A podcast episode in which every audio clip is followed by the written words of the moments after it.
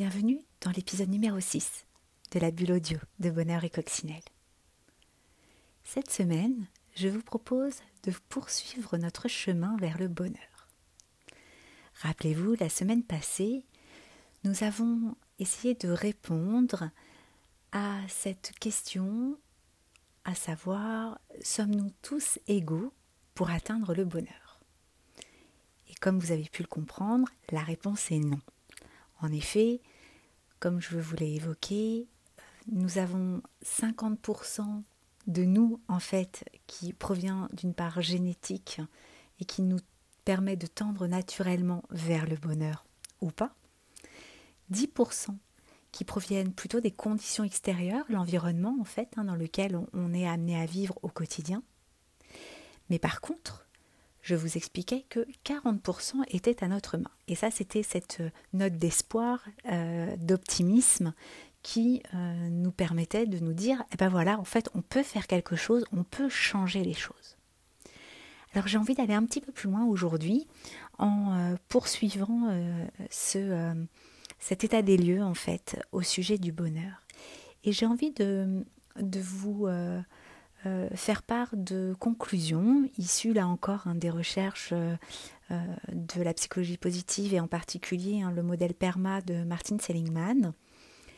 Mais avant cela, peut-être pour introduire, vous expliquer ou vous poser en fait trois résultats qui ont été mis à jour suite à toutes ces études, toutes ces recherches.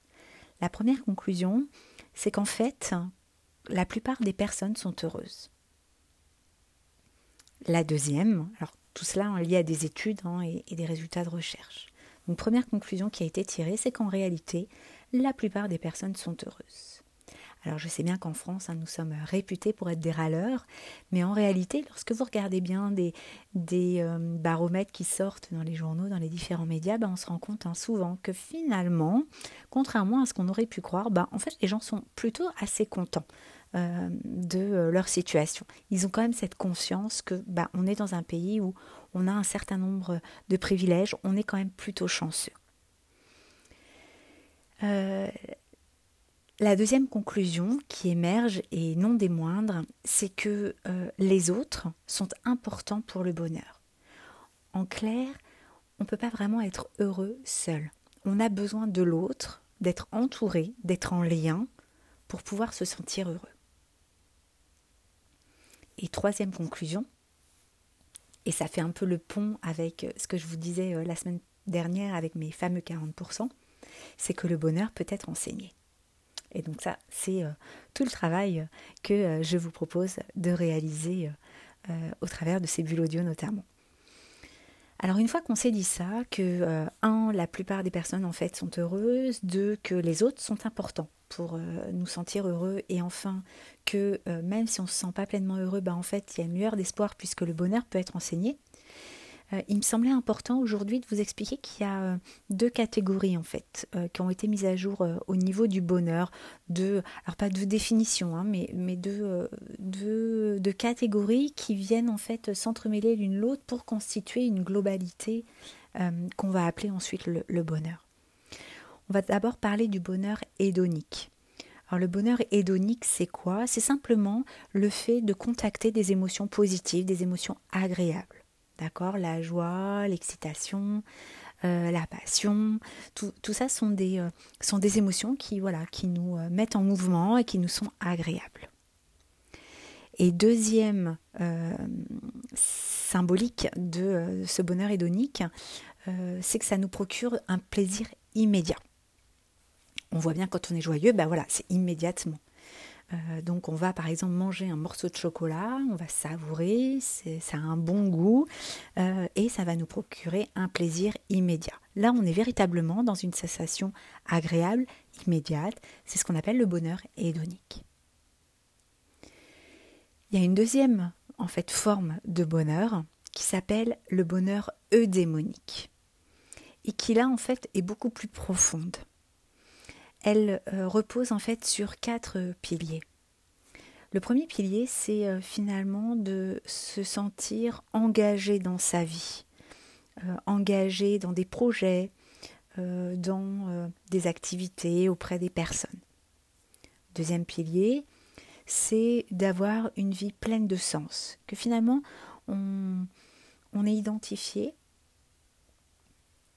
qu'on est là pour une bonne raison sur cette terre, et peut-être, alors pour certains d'entre nous, euh, on peut même mesurer qu'en fait on a une mission, que si on est là, c'est pas pour rien, c'est pas par hasard, c'est qu'on a véritablement quelque chose à accomplir. Alors la question n'est pas de se poser si ça va être quelque chose de grand ou pas. On a tous quelque chose à apporter en fait, et c'est de l'avoir euh, conscientisé et peut-être même d'avoir identifié quelle était cette mission. Troisième pilier de ce bonheur eudémonique, euh, c'est d'entretenir des relations positives avec notre entourage. Et dernier pilier, c'est d'être perpétuellement dans un apprentissage. Donc en fait que chaque euh, action, chaque journée qui, euh, qui défile nous permette d'apprendre sur nous-mêmes, sur les autres, d'apprendre de nouvelles choses, en fait de toujours être en mouvement. Donc finalement, le bonheur, bah, c'est quoi? Bah, C'est ça. C'est à la fois ce bonheur hédonique, ok C'est rappelez-vous, hein, alors j'ai pris le, carré de chocolat parce que voilà, je suis une fondue de, chocolat, mais euh, on peut choisir aussi, je je sais pas moi, euh, le saucisson pour ceux qui préfèrent le saucisson, euh, ou bien une tartiflette pour ceux qui préfèrent le fromage. Mais euh, voilà, le bonheur hédonique, ce sont vraiment les émotions agréables de plaisir que l'on va ressentir immédiatement. Alors que le bonheur eudémonique, vous voyez bien, va être beaucoup plus profond et beaucoup plus peut-être conceptuel aussi. Hein. donc avec une vie engagée, pleine de sens, où on va en nourrir des relations positives avec autrui et où en fait on ne va cesser d'apprendre. Et eh bien finalement, vous voyez bien, je pense que euh, si on met les deux ensemble, bah oui, en effet, euh, on pourra probablement, très certainement même, euh, se sentir pleinement heureux.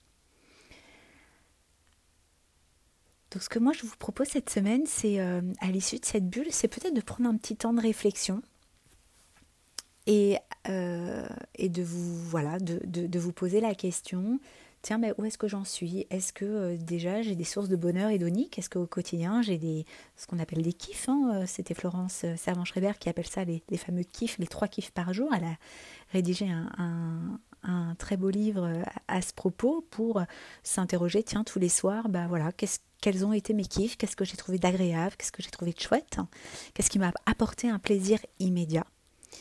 Euh, et au-delà de ça, de vous interroger sur votre vie.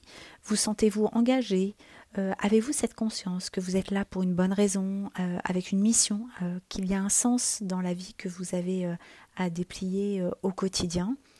Nourrissez-vous des relations satisfaisantes avec votre entourage? Y a-t-il des personnes en particulier avec lesquelles voilà, c'est très nourrissant, très riche? Et enfin, avez-vous le sentiment chaque jour d'apprendre un peu plus de vous-même, des autres, ou d'apprendre des connaissances euh, que vous n'aviez pas, que vous ne maîtrisiez pas jusqu'ici? Voilà, donc ça vous laisse un peu de temps d'ici la, prochaine bulle, la semaine prochaine, euh, pour pouvoir réfléchir où vous en êtes, vous, à votre niveau, euh, sur votre échelle du bonheur.